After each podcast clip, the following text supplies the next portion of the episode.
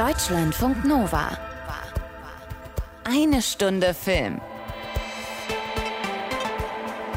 Mit Tom Westerholt. Und selbstverständlich mit der mich immer wieder aufs Neue verzückenden Tyrannosaurus Rex. Herzlich willkommen zu einer neuen Ausgabe von Schlechte Karlauer schlecht präsentiert. Komm, ich habe mir Mühe gegeben, ja? Also Tyrannosaurus Rex, so hießen vermutlich damals einfach die weiblichen Tiere dieser Art. Wahrscheinlich. Weil die männlichen hießen vermutlich Tyranno. Tyrantomosaurus. Tyrannosaurus Rex oder so und Tyrannosaurus Rex mir also gegenüber. Ja, ab dieser Woche neu im Kino die cineastische Zusammenfassung der ersten fünf Jurassic Universe Filme in einem weiteren, ganz dringend notwendigen sechsten Film. Ähm, und du hast unter anderem, liebe Anna, mit einem Fossil der Reihe selbst gesprochen.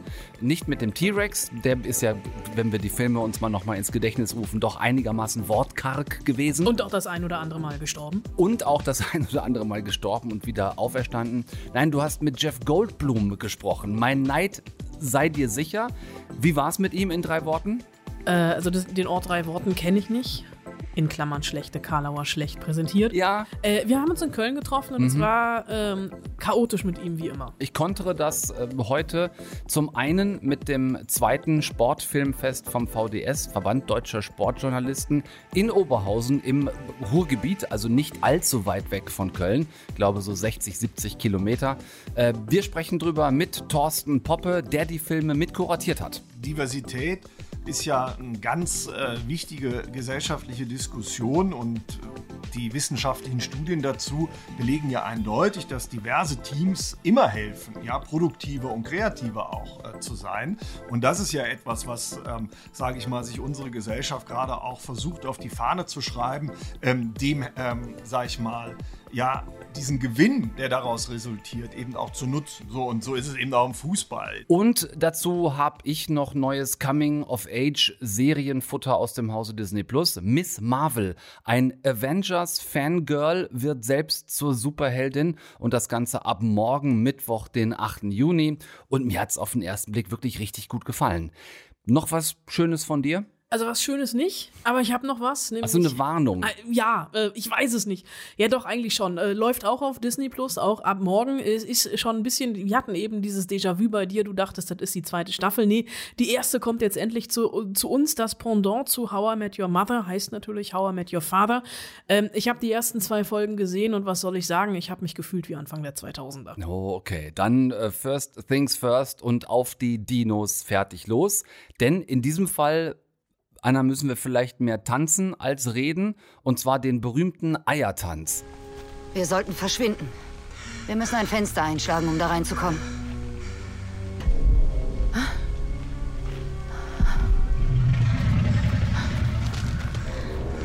Nicht, Nicht bewegen.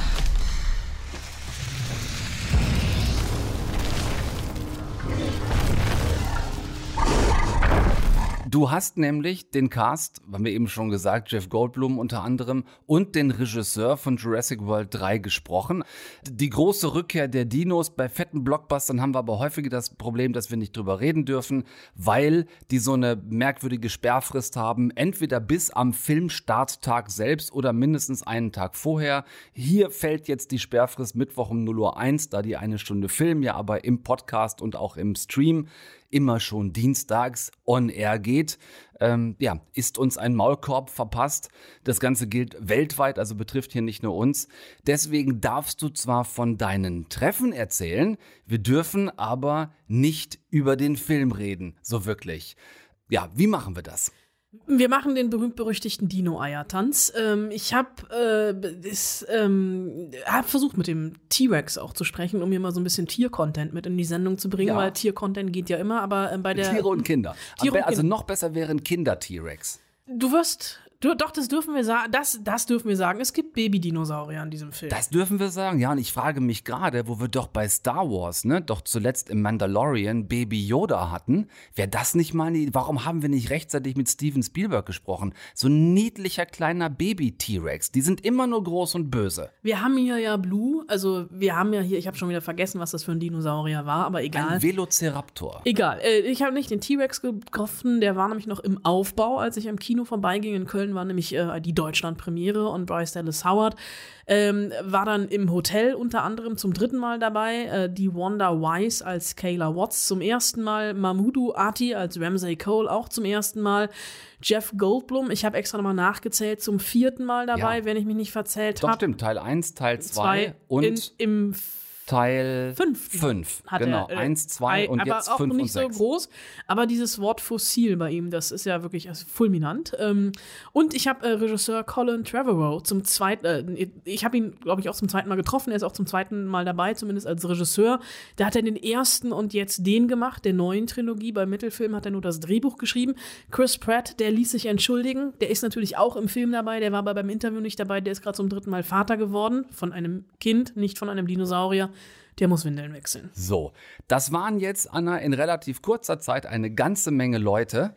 Ähm, und wir haben ja wie immer keine Zeit. Das ist bekannt. Wer darf denn jetzt überhaupt zu Wort kommen? Also auch wenn Bryce Dallas Howard wirklich schöne Geschichten über ihren Vater Ron Howard erzählt hat, habe ich dabei, äh, da habe ich dabei jetzt Jeff Goldblum und den Regisseur, denn die sind am einfachsten einzuführen, ohne über den Film zu viel zu verraten, was wir ja nicht dürfen. Ja, ganz genau. Goldblum spielt, haben wir gesagt, äh, zum vierten Mal den Chaos-Theoretiker Dr. Ian Malcolm. Dr. Ian Malcolm, wie bei den Amerikanern weiß man es nie. Ah, Heißt der Ian oder Ian im Film? Ian gesagt. Ian, ne? Ich glaube auch. Dr. Ian Malcolm. Äh, wobei der Auftritt beim letzten Mal im insgesamt fünften Teil, sagen wir jetzt mal der Übersicht halber, wirklich sehr klein war. Hier ist die Rolle jetzt wieder größer und aus eigener Erfahrung zum Glück weiß ich, dass Jeff Goldblum zu treffen immer ein Erlebnis ist. Was für eins war es denn diesmal? Es war natürlich wieder ein Erlebnis der besonderen. Art. Der Mann wird dieses Jahr 70 und das merkt man daran, dass er wirklich schlecht hört. Was? Ja, äh, äh, also es war wirklich, der hat sich immer so äh, im Gespräch so weggedreht, also auch leider vom Mikro, weil er natürlich erstmal die Frage hören musste und wir mussten die Fragen tatsächlich sehr oft wiederholen. Äh, und das könnte eventuell daran liegen, dass er leidenschaftlicher Musiker ist und das eine oder andere Mal in seinem Leben zu laut musiziert hat. Er kam flötend rein und hat die ganze Zeit fiktives Klavier auf dem Tisch gespielt. Das ist für uns Radioleute natürlich wirklich ein Interview Oh aus Gott. der Hölle, weil er, Achtung, er hat die ganze Zeit so gemacht, ne? Ja, Immer so. ja. Und es ist so, als wenn jemand mit einem Kugelschreiber neben dir sitzt und die ganze Zeit den Kugelschreiber, ich habe hab hier einen liegen, ich mach Ja. das mal kurz. So, ja. Ja, also Jeff Goldblum hat die ganze Zeit fiktiv Klavier gespielt im Interview. Ich bitte das zu entschuldigen. Er hatte auch sein Handy noch an, deswegen gibt es nicht nur fiktive Klaviergeräusche, sondern auch Handystörgeräusche. Ach du, ich bin da, bin da rausgegangen, ich war klitschnass geschwitzt, ne? Und ähm, er hat uns auch erstmal über seine Klavierroutine am Morgen aufgeklärt. Das tut hier jetzt nichts zur Sache. Wir wollten ja nicht über Klaviermusik, sondern über Dinosaurier reden. Und ich wollte mit ihm so ein bisschen auch die Memory Lane runterwalken, wie man so schön sagt.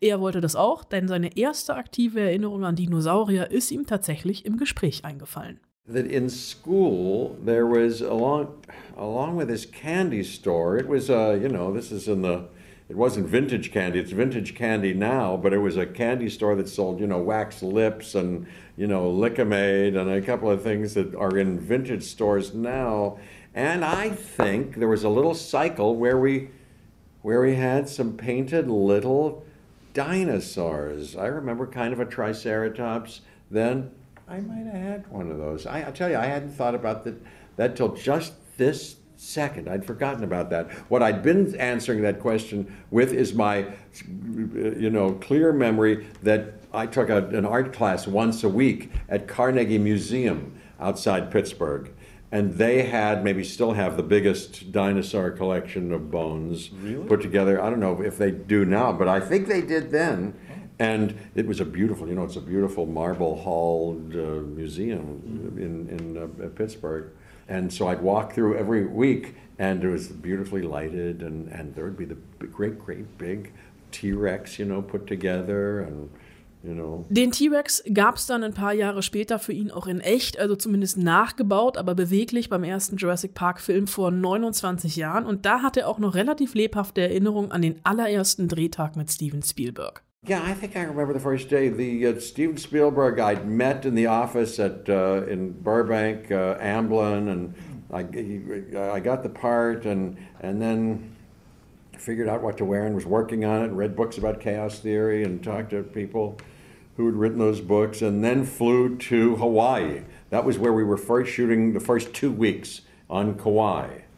Uh, we were going to get that and do the rest of it on the back lot of uh, Universal. And before Hurricane Aniki destroyed all our sets and you know, threatened our lives and uh, destroyed the lives of some people, several people there on the island, we had two weeks of shooting. The first day of which I remember uh, was me and Sam Neil and Laura Dern seeing Stephen for the first time for me since I'd seen him in the meeting and uh, being dressed in that costume. Uh, and uh, I think we, I think we were in the jeep, kind of going for a ride, and uh, in this real kind of jungle setting that they'd found. Kauai is a kind of a lush.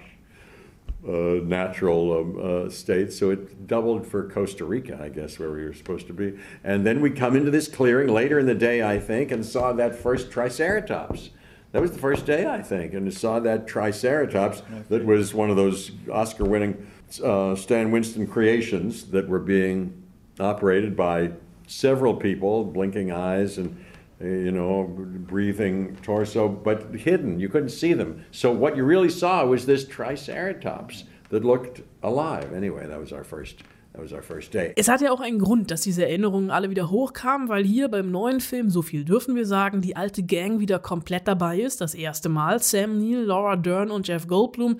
Und für ihn Anlass genug für eine komplette Lobhudelei. Amazing. Well, those particular people, I mean, anybody with whom I'd done that movie and had that experience and it had, you know, been interest, uh, of interest to people and, you know, over the years people come up, it would have been kind of fun to see them again. But Laura Dern and Sam Neill are particularly, as you know, as everybody knows, two of our greatest screen artists and uh, much awarded and highly esteemed, and and uh, and they're fantastic people. You you must have talked to them over the years.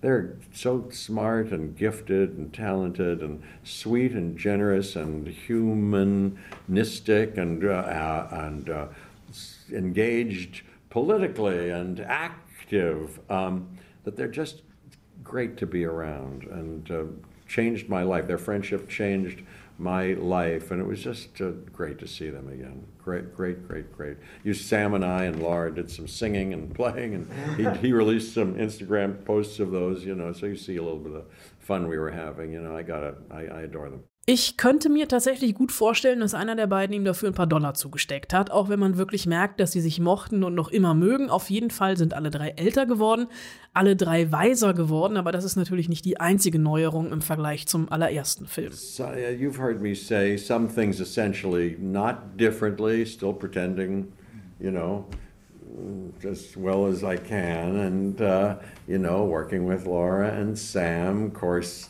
now, 30 years later, it's a kind of fantastic experience to see them and nostalgic and uh, remembrance fest, you know, with us. And, uh, uh, uh, and the new actors, you know, I mean, in the first one, Richard Attenborough and Bob Peck, and delightful actors in that.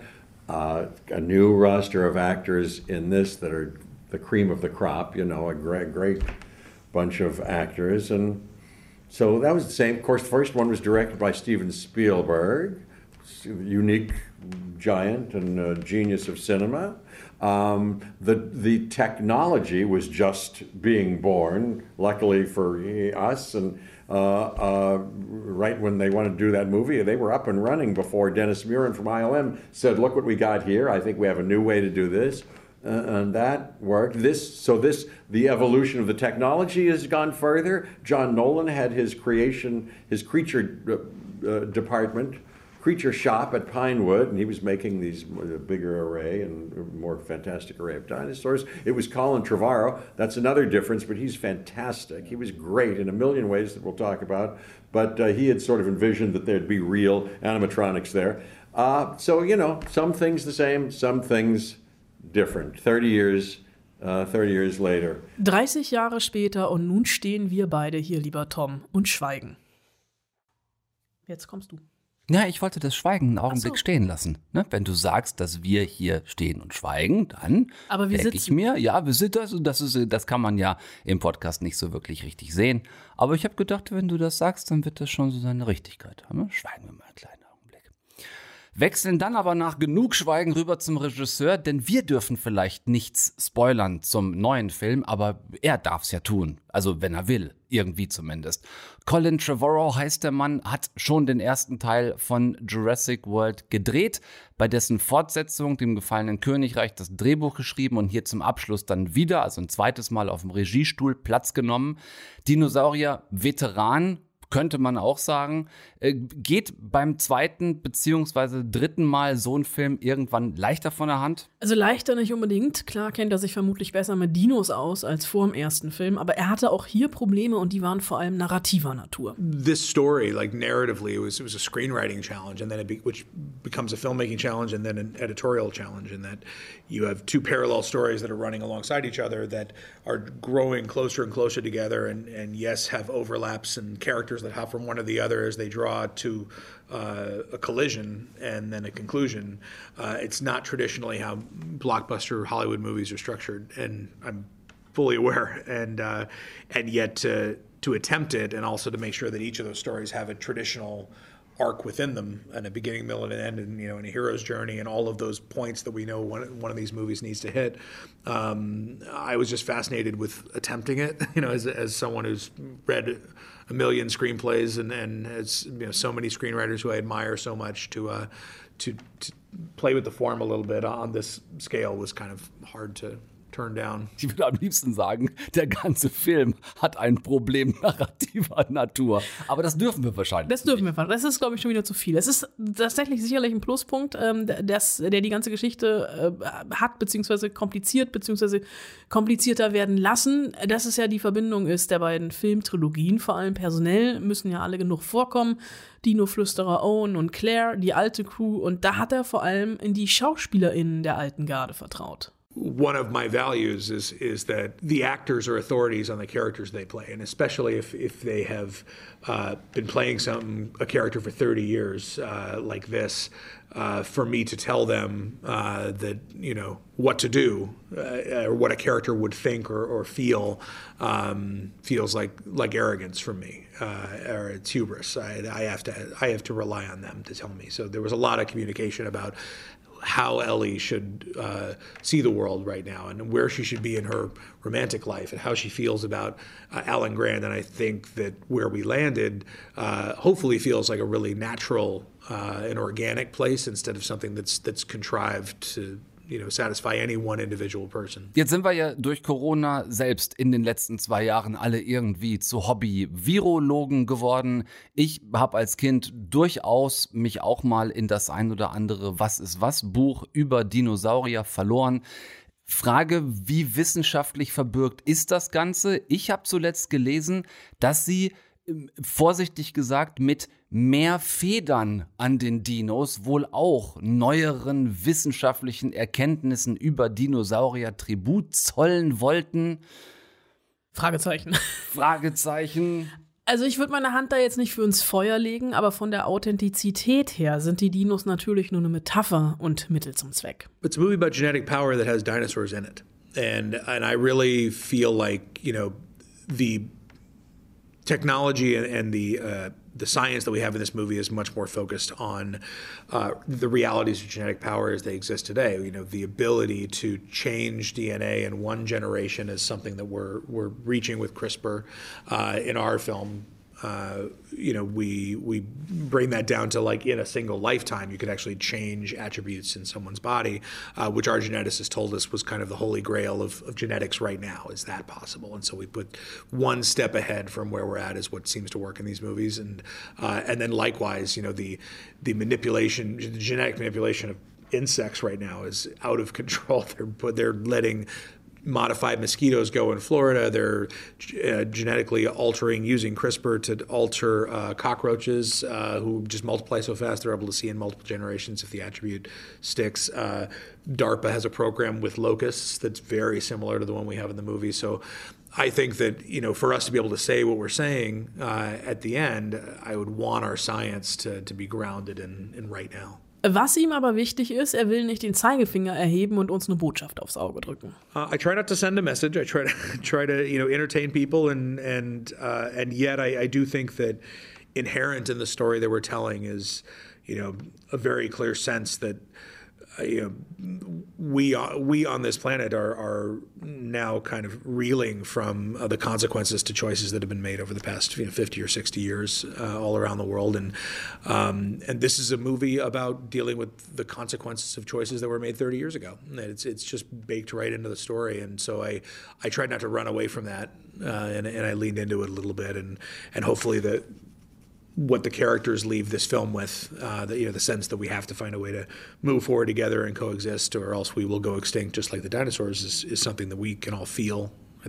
Dinosaurier, Corona, biblische Insektenplage, ne? Also biblisch, das stand da alles schon. Und weil wir die letzten Monate Couch Potatoes waren, glaubt Trevor aber fest daran, dass wir vom Sofa ins Kino eilen werden. You know, these are the movies people are going to see right now, and the, I think there is a sense that if if my, it's a guess, but you know, if they feel like it's something they could watch at home, they will.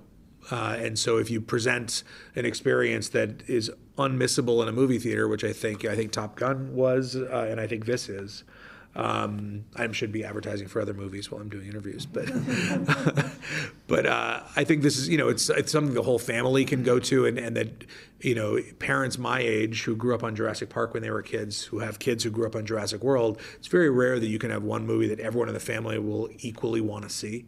Uh, and I think we've I think we've done that, and uh, and even you know fans of Jeff and Laura and Sam, you know who are older than I am, I think there's a, there's a lot of value across the board. Ja, so ein bisschen Entertainment, bisschen Nostalgie. Jurassic World, ein neues Zeitalter ist ab oder ja, je nachdem, wann ihr diese Ausgabe eine Stunde Film hört, seit Mittwoch im Kino. Äh, wir dürfen euch nicht sagen, wie wir es fanden. Das machen wir vielleicht nächste Woche. Vielleicht machen wir das aber auch nicht. Ich glaube vermutlich eher nicht. War das jetzt eine Wertung, gar eine Rezension? Selbstverständlich nicht. nicht. Wir gucken stattdessen mit euch ein bisschen in der Gegend rum und ausnahmsweise mal nicht nach Berlin, Cannes, Venedig oder Toronto. Selbst München oder Locarno müssen es nicht immer sein. Es gibt ja auch noch eine ganze Menge auch wirklich kleinere Filmfestivals mehr.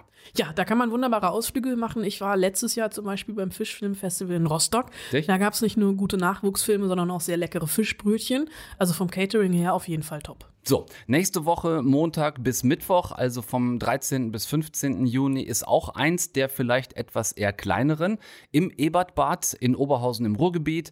Ein ganz junges noch. Es ist nämlich erst das zweite VDS Sportfilmfest. VDS wegen Verband Deutscher Sportjournalisten e.V., die richten das aus. Die kuratieren das auch selbst, also wählen die Filme aus und verleihen dann am Ende einen Preis. Das Ganze gekürt von einer dreiköpfigen Jury. Viele Grüße an dieser Stelle.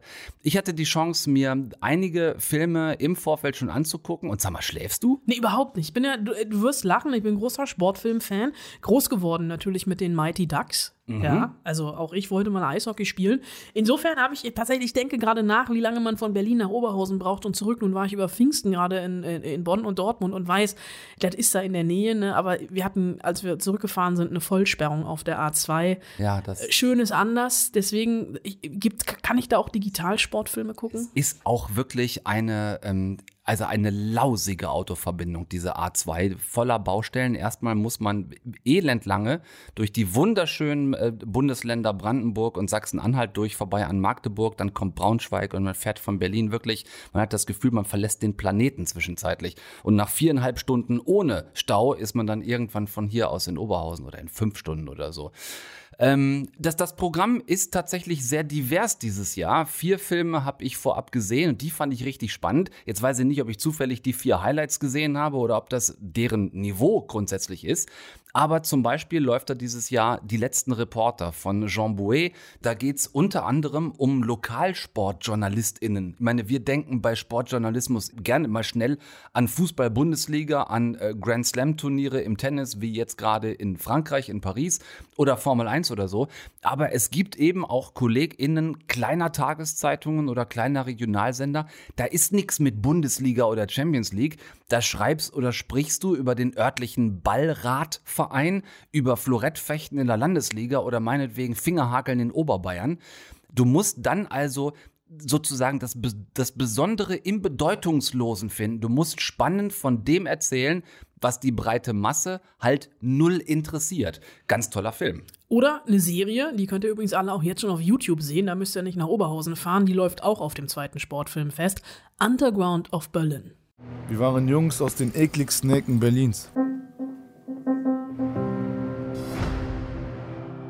Respekt. Wie kommst du nicht freiwillig her, wenn du nicht musst, Junge? Wir haben es alle in die Bundesliga geschafft. Wurden alle Europameister. Naja, fast alle. Der Käfig war unsere Schule. Fußball war alles. Unser Leben, Alter. Fast alles. Ich hatte nur Scheiß im Kopf. Doch gerade das ließ mich dieses scheinheilige Drecksbusiness überleben.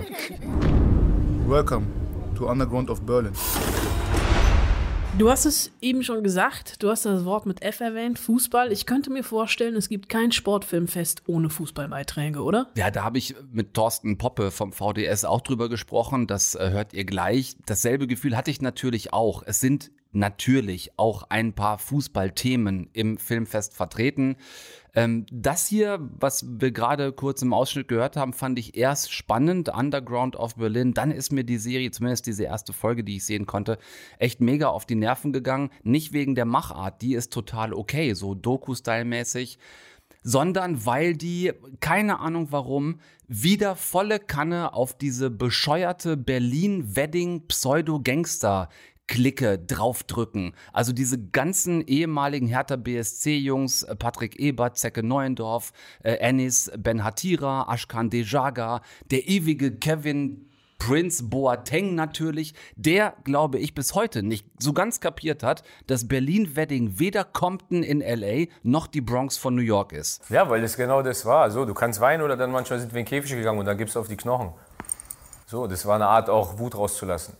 Das, äh, genau, wir haben, ich habe gegen Männer gespielt. Ich war 14, 13, 14. Ich habe schon gegen 35-jährige gestandene Männer gespielt. Äh, Der meint diese eingezäunten Bolzplätze, damit die Fußballer nicht ständig auf die vierspurige Straße in Berlin fliegen, oder? Ganz genau. Der meint eingezäunte Bolzplätze, die deshalb eingezäunt sind, damit der Ball nicht ständig durch die Gegend fliegt. Muss man aber hier in der Doku immer total wichtig Käfig nennen. So, Alter, wir haben im Käfig gebolzt damals. Da gab's auch schon mal auf die Fresse, da musstest du hart sein, Alter. Ja, Freunde, ich habe auf dem Dorf Fußball gespielt. Kein Käfig weit und breit, Platz ohne Ende und trotzdem gab's auf die Fresse. Da brauchten wir keinen Käfig für. Also bisschen weniger Pseudo-Gangster-Attitude äh, täte den Typen und auch dieser Serie ganz gut. Und ganz witzig, der einzige aus dem ganzen Clan, hier Berlin-Wedding und so weiter, der ein wirklich richtiger Fußballstar geworden ist, nämlich Jerome Boateng.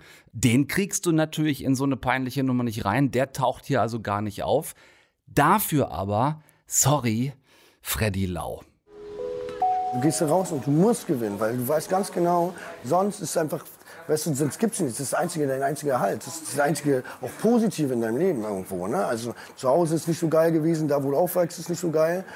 Und dann musst du halt, du musst gewinnen. Ich weiß, dass Freddy in seiner Jugend selber gut gekickt hat und dass der auch mit dabei war damals mit den anderen Jungs, die dann bei Hertha gelandet sind. Aber so sehr ich ihn mag und ich mag ihn wirklich und vieles an ihm finde ich mega charmant. Dieses Gangstergetue so ein bisschen seit vier Blocks, auch mit Kida. Kennst du eigentlich deren Podcast Reich und Schön? Warte, Kidak oder Ramadan und Frederik Lauer erklären sich gegenseitig die Welt, also zwei Prominente in einem Cis-Männer-Podcast? Nein. Ja, sei sehr froh, dass du den nicht kennst. Der ist nämlich leider sehr peinlich. Vielleicht an dieser Stelle auch kurz die äh, kleine Erinnerung an Kida Ramadan. Du wärst vielleicht gerne Tony Hamada, du bist es aber nicht. Freddy, Freddy ist auch kein Underground Fight Club Star, sondern genau wie Kida einfach nur Schauspieler. Äh, Tom, äh, du schweifst ab. Ja, äh, das tue ich. Es nervt mich aber zusehends und ich musste es irgendwo mal loswerden. Warum also nicht bei dir? Ich kann hier auch eine rote Couch aufstellen. nein, nein, willst, nein. Willst du dich hinlegen? Ja, vielleicht beim nächsten Mal lege ich mich einen Augenblick hin. Ähm, Underground of Berlin, das ist die Serie, die ist jetzt schon auf YouTube, die könnt ihr euch angucken. Und dazu gibt es noch Filme beim VDS Sportfilmfest wie Olympia 72 und die DDR. Ähm, das ist eine, eine tolle Doku gewesen.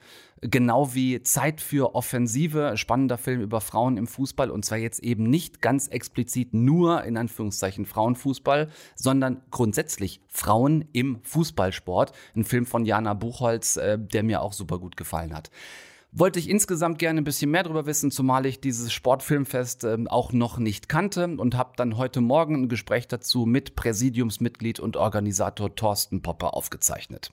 Schöne Grüße aus Köln. Jetzt haben wir hier Sport meets Kultur, wir beiden, also Sportjournalist meets Filmjournalist.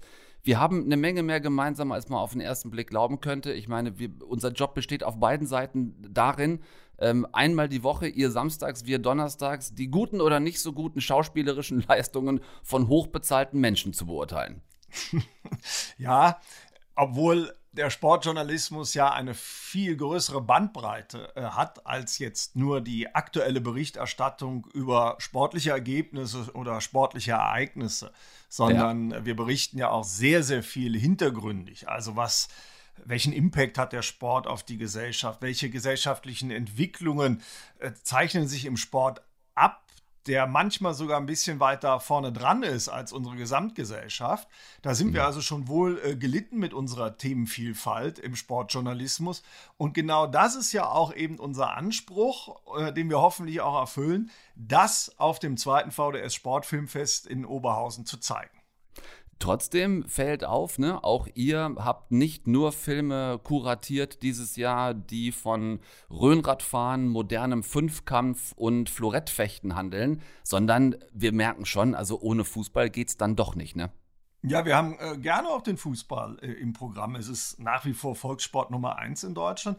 Aber wir haben eben nicht nur Fußball. Und wenn ich das sagen darf, eher in der Minderheit die Fußballfilme. Äh, und wenn man sich das Programm einmal äh, anschaut, äh, werden die Hörerinnen und Hörer sehr schnell feststellen, dass wir vor allem den äh, Frauen im Fußball eine große Plattform äh, bieten. Und zwar nicht nur über Frauenfußball, sondern wie gesagt über die Frauen im Fußball. Wie können sie, ja, den Profifußball mitgestalten? Wie können sie den Amateurfußball besser mitgestalten? Da hängen die Frauen ja noch so ein bisschen hinterher und äh, ja. haben nicht immer so die großen Chancen. Du hast es eben gerade schon angesprochen, auch im Film von Jana Buchholz, äh, Zeit für Offensive. So die Zeit für fröhliche, positive Frauenfußballfilme scheint noch nicht gekommen zu sein. Ne? Es ist dann doch in erster Linie geht es um das Problematische, um das Schwierige, um das Nicht-Berücksichtigen von Frauen, äh, auch im Männerfußball. Der Vorwurf, ähm, dass es in, in keiner äh, deutschen Bundesligamannschaft ähm, im Trainerteam irgendwo eine Frau gibt. Also äh, es ist schon noch nicht der Frauenfußball ähm, auf der Anklagebank, sondern eher andersrum. Der Frauenfußball klagt an. Ja, vor allem die Frauen im Fußball. Ne? Also mhm. Diversität ist ja eine ganz äh, wichtige gesellschaftliche Diskussion und äh, die wissenschaftlichen Studien dazu belegen ja eindeutig, dass diverse Teams immer helfen, ja, produktiver und kreativer auch äh, zu sein. Und das ist ja etwas, was, ähm, sage ich mal, sich unsere Gesellschaft gerade auch versucht auf die Fahne zu schreiben, ähm, dem, ähm, sage ich mal, ja, diesen Gewinn, der daraus resultiert, eben auch zu nutzen. So und so ist es eben auch im Fußball. Es, es gibt ja leichte Anzeichen. Ne? Es gibt Teammanagerinnen auch beim FC Bayern München, ja, wo, genau. wo eine Frau mit, mit dabei ist. Aber klar, unterm Strich hast du vollkommen recht. Es gibt wenige Frauen im Fußball. Grundsätzlich fragen wir Filmjournalisten uns gerne mal, wie ist so ein Filmfest äh, kuratiert worden? Wir suchen dann gerne mal so nach dem roten Faden, der sich vielleicht irgendwo durchzieht. Hattet ihr so eine Idee im Hintergrund bei der Auswahl der Filme oder was war euch wichtig bei der Zusammenstellung des Programms? Ach, eine Menge, eine Menge Aspekte, vor allem die Vielfalt, die wir gerade angesprochen haben. Ne? Da kann ich den Faden gerne nochmal äh, aufnehmen. Also uns war äh, wichtig, dass wir auch äh, Filmemacherinnen da haben, gerade im Sport und die Kollegin Buchholz haben wir da zum Beispiel gerade schon mal angesprochen. Aber es ging uns auch um die Sendervielfalt, dass wir mal sehen, ähm, wie werden denn Geschichten erzählt. Das ist mitunter bei einem Streaming-Anbieter wie The Zone ganz anders als im ZDF. Was Mhm. wird da für ein Augenmerk äh, drauf gelegt? Und dazu gehört dann mitunter eben auch, äh, dass man mal kritisch hinterfragt. Ähm, Mhm. Warum ist das so und warum ist das nicht so? Und ähm, das ist übrigens ein Aspekt, den man mitunter in, äh, klar, diesen Lobhudelei-Dokumentationen in Anführungszeichen äh, vermisst. Ja, und das werden wir äh, dort auch mal offen und kontrovers äh, diskutieren. Also wir scheuen uns auch nicht, dorthin zu gehen, wo es weh tut. Das wollte ich nämlich gerade fragen, Thorsten. Ähm, es gäbe ja Ansätze genug. Ne? Wir hatten also die, die gut das Thema im Fußball, ähm, wenn wir in Richtung ähm, Korruption gucken, bis hoch in oberste FIFA-Etagen. Das haben wir seit vielen Jahren. Aber es gibt ja auch andere ähm, dunkle Ecken im Profisport, wenn wir Richtung Springreiten gucken. Ne? Auch da hatten wir gerade neulich mit dem äh, Barren wieder ähm, die ein oder andere Schlagzeile. Sind Filme zu solchen Themen, wo man mal mit beiden Händen im Dreck wühlt, so in der Form nicht eingereicht worden? Oder, oder wollte man den Sportjournalismus von der Seite nicht zeigen unbedingt? Oh, da muss ich aber jetzt widersprechen. Ich finde, wir haben da sehr viele ähm, äh, Stücke drin und Ah, Filme, gut. die, Ich, ich, hab, ich muss dazu sagen, ich habe nicht alle sehen können. äh, die sich damit kritisch auseinandersetzen. Ja, also äh, wir haben äh, am, an einem Abend beispielsweise auch äh, die Dokumentation Die letzten Reporter, wo einfach unser Berufsfeld nochmal beleuchtet wird im Lokalen und wie schwierig es ist, überhaupt im Lokalen noch Journalismus aufrechtzuerhalten. Etwas, was uns natürlich sehr, sehr ähm, interessiert, weil es e uns eben in unserer Arbeit bedroht, ne? wenn man kein Geld mehr generiert, um Lokalreporter zu finanzieren, die dann eben jeden Winkel ähm, des Einzugsgebietes äh, ausleuchten. Wir haben aber ist ein auch toller Film von, von Jean Bouet geworden übrigens, hat mir sehr gut gefallen. ja, absolut, ja. Wir haben aber auch äh, Olympia 72 äh, und die DDR. Also ein, ich will da nicht so viel vor- vorwegnehmen, aber ein absolut äh, beeindruckender Film, der mir völlig neue Erkenntnisse äh, zu den Olympischen Spielen 72 in München äh, gebracht hat, wo sich ja jetzt in diesem Jahr das, äh, auch das Attentat äh, damals zum 50. Mal äh, jährt. Ja. Und äh, wir sind da also schon sehr breit aufgestellt. wir haben auch einen Film drin, Aufsatteln für Afrika, wo es einfach darum geht, wie, wie der Radsport auf einmal boomt in in Afrika und wie er vor allem äh, dort ja die, die Gesellschaft mitnimmt und auch einen richtigen Einfluss äh, generiert, Chancen ähm, offeriert. Und das finde ich sehr, sehr spannend, weil das ist ja die gesamte Bandbreite, die wir eben auch im Sportjournalismus äh, haben. Einmal das sportliche, faszinierende Ereignis, wenn sportliche Höchstleistungen äh, gezeigt werden, die wir begleiten. Andererseits eben auch Hintergründe zu liefern. Warum, warum ist das so? Warum gibt es solche Fehlentwicklungen? Ne? Warum wird so viel Schindluder bei der FIFA getrieben? Ne? Und, und Ja. da auch immer wieder äh, dran zu bleiben. Am 15. Juni vom 13. bis 15. Montag, Dienstag, Mittwoch könnt ihr gerne, wenn ihr vielleicht so Einzugsgebiet Westfalen bis runter ins Rheinland äh, ansässig seid, äh, eingeladen nach Oberhausen ins Ebertbad zu fahren. Ich kenne das Ebertbad gut, ist eine tolle Location. Trotzdem, Thorsten, für alle, für die es jetzt doch ein bisschen zu weit zum Anreisen wäre, die uns zuhören, gibt es eine Möglichkeit, die Filme dann auch irgendwann irgendwie irgendwo anders zu sehen? Naja, äh, wir werden im Nachgang natürlich gerne nochmal auf unserer Homepage www.sportjournalist.de, da gibt es auch alle Infos jetzt zum bevorstehenden Filmfest, äh, werden wir schon nochmal ein paar Links äh, packen. Aber wir haben ja auch die ein oder andere Kinoproduktion äh, dabei. Also es wird nicht möglich sein, jetzt alle frei verfügbar äh, zu machen, weil da sind wir schon sehr stolz, dass wir die überhaupt auf unserem Filmfest äh, zeigen dürfen und gewinnen konnten. Genau, ein bisschen exklusiv soll es ja dann am Ende auch, auch bleiben für die Leute, die ins Ebertbad kommen. Ich danke dir herzlich für die Zeit, fürs Gespräch, für die ähm, Sportjournalist, Filmjournalist, Leitung von Berlin nach Köln. Herzlichen Dank, Thorsten Poppe, und für nächste Woche alles Gute für euch. Vielen lieben Dank und äh, wir freuen uns auf Besuch. Bis dorthin. Wenn ihr also mal aus dem Haus wollt nächste Woche, dann eventuell nach Oberhausen ins Ruhrgebiet. Äh, wenn nicht, dann bleibt jetzt gerne mit uns auf dem Sofa. Dann allerdings bräuchtet ihr schon auch Disney Plus. Okay, zunächst einmal möchte ich sagen, ich verstehe schon. Was verstehen Sie? High School. Kamala. Kamala. Nach dem Avengers-Chat. Süß. Sie hält mich für eine totale Spinnerin. Weil du spinnst. Jungs, Entschuldigung. Ja. Das ist mein Chat. Das sind so viele Dinge, die an Miss Marvel so gut sind, die mich ab Minute 1 gepackt haben. Wie geil ist es bitte, dass sie Kamala heißt, aber von allen ständig Kamala genannt wird, also quasi genau andersrum als bei der amerikanischen Vizepräsidentin, die immer alle Kamala Harris nennen, die ja aber Kamala ausgesprochen wird. Also fand ich schon mal ein mega Gag gleich am Anfang, dicke Bretter bohren und sich mit der Vizepräsidentin der USA anlegen. Kamala, wie sie hier heißt, geht zur Highschool, ist beliebt, hat Freundinnen und auch Mädels, die sie doof findet und die sie doof finden. Er soweit so normal, da kommt aber sicher noch was, denn du grinst so wissend. Da kommt ein ganz äh, ordentlicher Stiefel hinterher. Kamala ist totales Avengers-Fangirl, macht auch so Cosplay-Sachen und will unbedingt zur Avenger-Con. Ihr ähm, Favorite ist Miss Marvel. Dazu vielleicht kurzer Superhelden-Geschichtsunterricht an dieser Stelle. Denn die Original Miss Marvel 1977 war Carol Danvers, so eine durch und durch weiße, blonde amerikanische Superheldin. Als die aber 2012 zum neuen weiblichen Captain Marvel wurde, siehe Brie Larson, die du so magst, Anna, Ja, aber den Film fand ich jetzt auch gar nicht so geil, ne, wenn ich das hier nochmal einwerfen Nee, darf. überhaupt gar nicht so geil. Aber als Carol Danvers, diese komplett durchgeblondete ähm, 2012 zu Captain Marvel wurde, da äh, wurde Miss Marvel in den Comics neu besetzt und zwar mit der 16-jährigen pakistanischstämmigen Muslima Kamala Khan. 16, pakistanischstämmig, keine Modelmaße, Muslima, also in den Augen vieler weißer Amerikaner auch heute noch eigentlich eher das Gegenteil einer Heldenfigur. Äh, alleine das habe ich hier schon mal extrem gefeiert. Die Storyline an sich ist dann bestes Superhelden Coming of Age aus der Schmiede alter Helden wie Stan Lee.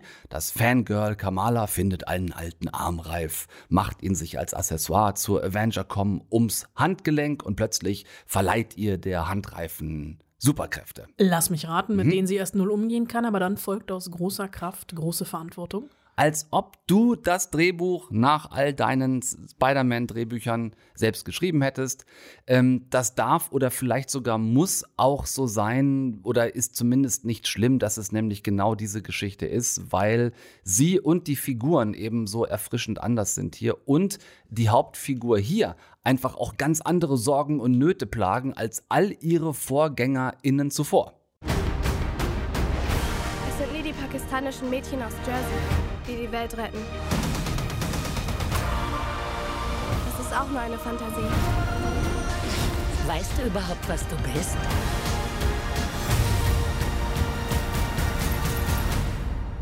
Ich bin eine Superheldin. Booyah! Kamala hat einen älteren Bruder, der darf alles, sie als Mädchen darf super wenig. Ihre Mutter, Pakistani, hat ständig Angst um die Tochter, aber auch nicht so übertrieben jetzt, weil sie ein Mädchen ist und, und so die so, so mega streng wären, sondern weil diese Mutter einfach auch Angst vor diesem schnelllebigen, hektischen und ja eben auch fremdenfeindlichen Amerika hat. Das ist hier alles aber nicht übertrieben worden. Es ist keine Karikatur, sondern ich habe wirklich das Gefühl, hier am Leben einer jungen amerikanischen Muslima teilzuhaben, die ihren Platz sucht, die modern ist, die sehr 2022 ist. Nur ihre Eltern sind das halt aber eben nicht. Die nerven genau wie alle Eltern. Hier aber eben vor diesem Migrationshintergrund und dem Culture Clash, der sehr glaubwürdig erzählt wird. Also eine Superheldengeschichte so zu besetzen, mega. Superhelden-Fangirl, ich zähle nochmal kurz zusammen, nicht Fanboy, sondern Superhelden-Fangirl, nicht blond, nicht All-American Cheerleader mit 45 Kilo äh, Zöpfen und immer das Köpfchen so ein bisschen zur Seite neigen, sondern mutiges, schlaues, gewitztes, stolzes Pakistani-Mädel. Ich kann mir super gut vorstellen, äh, dass sich da ganz viele Einwanderer-Mädels und übrigens auch Jungs überall auf der Welt drin wiederfinden. Aber wie sieht das Ganze denn aus? Schon sehr Marvel-esque, was ich hier gut finde, weil das Setting an sich schon so anders ist, als wir es kennen. Da darf der Look schon ruhig sehr Marvel sein. Ähm, ihre Superheldenkraft übrigens ist erstmal das sind so Kristallfelder, die sie mit Hilfe dieses Armbandes in die Luft schleudern kann. Musst du dir vorstellen, wie so äh, schillernde Treppenstufen oder Plateaus, die dann mitten in der Luft sind und dann kann sie da halt so rüberlaufen, so als wenn sie durch die Luft laufen oder, oder springen würde. Ähm, bisher ist das ihre Superkraft. Mal gucken, wie sich's weiterentwickelt. Denn ähm, es geht uns genau wie bei Obi-Wan Kenobi letzte Woche. Zwei Folgen gab es vorab zu sehen, äh, auch von Miss Marvel auf Disney Plus. Ich werde es aber weiter gucken. Es ist ein super Schritt in eine selbstverständliche Diversitätszukunft bei Marvel eben nicht gekünstelt oder mit der Brechstange herbeigebogen, sondern es wirkt alles sehr selbstverständlich. Bin mir sicher, dass das gut funktionieren kann. Also ich finde es einen guten Weg. Ja, jetzt komme ich als Spielverderberin noch äh, kurz zum Schluss, nicht ganz so ausführlich wie du bei Miss Marvel. Ich habe die ersten beiden Folgen von How I Met Your Father gesehen. Also dieses Pendant zur ja doch so sehr erfolgreichen und auch von mir hochgeschätzten Sitcom How I Met Your Mother, die vor ein paar Jahren ihr sehr unrühmliches Ende fand und quasi mit der letzten Folge äh, mit dem Arsch alles eingerissen hat, was vorher staffellang aufgebaut wurde. Ich habe noch nie ein so schlechtes Staffel- äh, oder Serienende gesehen wenn wir einfach Dexter in Klammern setzen. Ja, ja, äh, so ein paar gab es schon, aber das, das, das, aber- das blaue Horn zum Schluss war schon, das war also ganz Ja, miserabel. hier jetzt also der Gender-Twist. In Amerika läuft die Serie schon ein bisschen länger. Bei uns ist sie jetzt auf Disney Plus. Äh, How I Met Your Father wird am Anfang er erzählt, spielt, also diese spielt im Jahr 2050, nicht mehr rückblickend im Jahr 2020. Da haben ja jetzt irgendwie viele auch drüber gelacht. Kein Wunder, dass- dass Ted Mosby im Jahr 2020 seinen Kindern die Kennenlerngeschichte erzählt. Er hatte ja sehr viel Zeit, ne? Also Jetzt 2050 gucken wir mal, in was für eine Pandemie wir uns dann ähm, empfinden, indem die äh, weibliche Hauptfigur ihrem Sohn über Alexa, also sie sagt am Anfang hier, äh, ich Alexa ruft meinen Sohn an, da gibt es natürlich das erste Missverständnis. Äh, eine Kennenlerngeschichte, wir haben wieder eine New Yorker Clique. Sie ist, setzt sich tatsächlich neu zusammen, also ist nicht so konsistent wie schon bei How I Met Your Mother, wo es ja wirklich ein Langzeitpaar war, etc. Ja. Muss ich gar nicht alles erzählen. Ihr wisst ihr selbst, habt ihr wahrscheinlich gesehen. Ähm, Problem ist, man hat es einfach kopiert, man hat den Gender Swap drin, man versucht bemüht diverser zu sein im Cast. Es gibt auch eine queere Figur, es gibt eine, also eine, die, die, die, die, die, äh, Schwester des Barkeepers, der äh, ist, äh, die ist lesbisch, lässt sich gerade scheiden. Ähm, keine Ahnung, in welche Richtung sich das noch alles entwickelt. Ähm, aber es war so, ich hab, bin irgendwie, glaube ich, allergisch geworden gegen Sitcoms, die eine Bar und ein Sofa im Mittelpunkt haben. Also beziehungsweise was heißt allergisch geworden? Es ist halt irgendwie so ein alter Hut. Und dann gibt's immer noch dieses eingespielte Gelächter bei Witzen, die nicht lustig sind. Und man versucht hier auf Krampf irgendwie dieses Dating-Leben von New Yorker Singles zwischen Tinder und ähm, Yoga ähm, lustig zu verpacken. Nach zwei Folgen habe ich so gedacht, boah, nee, ich gucke einfach wirklich nicht weiter, weil ich wüsste, ich habe einfach mit meiner Zeit Besseres anzufangen, als How I Met Your Father zu gucken. das Problem von auserzählten Geschichten. Ich glaube auch, dass man nach acht, neun, zehn Staffeln How I Met Your Mother, ich weiß es nicht mal mehr, ey, aber ich glaube nicht, dass man das gleiche einfach nochmal in grün braucht. Also würde mich jetzt auch nicht so wahnsinnig reizen. Äh, überlegt euch selbst, ob ihr euch da nochmal dran setzen wollt oder eine der vielen anderen Möglichkeiten zu Hilfe zieht, die wir euch jede Woche hinschmeißen, wie zum Beispiel die vierte Staffel von Stranger Things, über die wir letzte Woche Auch nicht geredet auch haben. nicht geredet haben und auch das aus ich muss man vielleicht auch gar nicht. Ich habe die erste Folge gesehen und habe es danach gelassen. Das ist für mich auch die ersten beiden Staffeln fand ich richtig geil. Bei der dritten habe ich schon gemerkt, boah, das wird mir langsam, dreht sich hier ein bisschen arg im Kreis. Bei der vierten hat es mich nicht mehr gekriegt. Ist vielleicht auch teilweise ein Problem dieser Zeit mit so vielen neuen Stoffen jede Woche. Guckst du die vierte Staffel Stranger Things noch zu Ende? Nee, um Gottes Willen. Also insofern müsste das vielleicht auch nicht dringend tun. Ihr habt ähm, andere Hausaufgaben bis nächste Woche. Da hören wir uns wieder, unter anderem dann mit Alicia von Rittberg und einer neuen Stars Play-Serie Becoming Elizabeth. Ein Wiedersehen mit den Tudors. Es geht um die Zeit so Heinrich des Achten, beziehungsweise es geht eigentlich mit dem Tod von Heinrich dem Achten los und äh, der Geschichte, wie aus seiner Tochter Elizabeth dann Elizabeth die Erste, die berühmte ähm, Königin geworden ist. Ähm, tolle Serie, das schon mal vorab und tolle Gesprächspartnerin. Worüber sprechen wir noch? Äh, Ich bringe einen meiner Jugendhelden mit. Äh, Buzz Lightyear bekommt quasi mit Lightyear, also Toy Story, ne, äh, bekommt seine eigene Vorgeschichte, also quasi ein junger Buzz Lightyear. Und ich habe ihn noch nicht gesehen. Ich sehe ihn nächsten Montag. Mir wurde jetzt aber schon von der betreuenden Presseagentur, nachdem ich meine eine entzückende Vorfreude-Mail auf die Presse äh, Vorführungseinladung schickte, weil ich mich wirklich auf diesen Film ähm, sehr, sehr freue, wurde mir nur äh, geantwortet, bring bitte 20 Packungen Taschentücher mit. Oha. Äh, seitdem habe ich auch ein bisschen Angst. Ähm, Ich habe, äh, ich, ich war kurz vor meinem 30. Geburtstag im Disneyland und habe von sehr lieben Kollegen, weil ich mich selber nicht getraut habe, es zu kaufen, weil ich dachte, ich kann mir nicht mit 30 einen fliegenden Buzz Lightyear kaufen, ähm, habe ich, ihn mir- äh, habe ich ihn zum Geburtstag geschenkt bekommen. Mein Sohn hat ihn neulich kaputt gemacht. Ich habe ihn jetzt nochmal bestellt und Du hättest ihn enterbt. Also das auch. Also der Sohn ist enterbt, Buzz Lightyear ist neu bestellt und ich spiele jetzt nur mit ihm, wenn, der, wenn das Kind im Bett ist. Ähm, Heimlich. Heimlich, natürlich. Äh, du merkst, äh, äh, ähm, also Buzz Lightyear, ich hätte auch Buzz Lightyear Bettwäsche, wenn ich die Spider-Man-Bettwäsche aufziehen Wenn dann dürfte. nicht Spider-Man äh, eifersüchtig werden würde. Genau, äh, deswegen könnte es sein, dass ich nächste Woche ähm, in Tränen ausbrechen werde. Also, Spaß mit Bass nächste Woche und dazu Alicia von Rittberg. Wir hören uns genau dann wieder zu einer neuen Ausgabe Eine Stunde Film. Bis dahin kein Quatsch machen, gesund bleiben, nix gucken, was wir nicht auch gucken würden. Die Sendung begann mit einem Karlauer, einem schlechten, sie endet mit einem schlechten Karlauer. Spaß mit Buzz. Was hast du denn getrunken? Na, ich sag, Hauptsache es flimmert. Deutschlandfunk Nova. Eine Stunde Film. Jeden Dienstag neu. Auf deutschlandfunknova.de und überall, wo es Podcasts gibt. Deine Podcasts.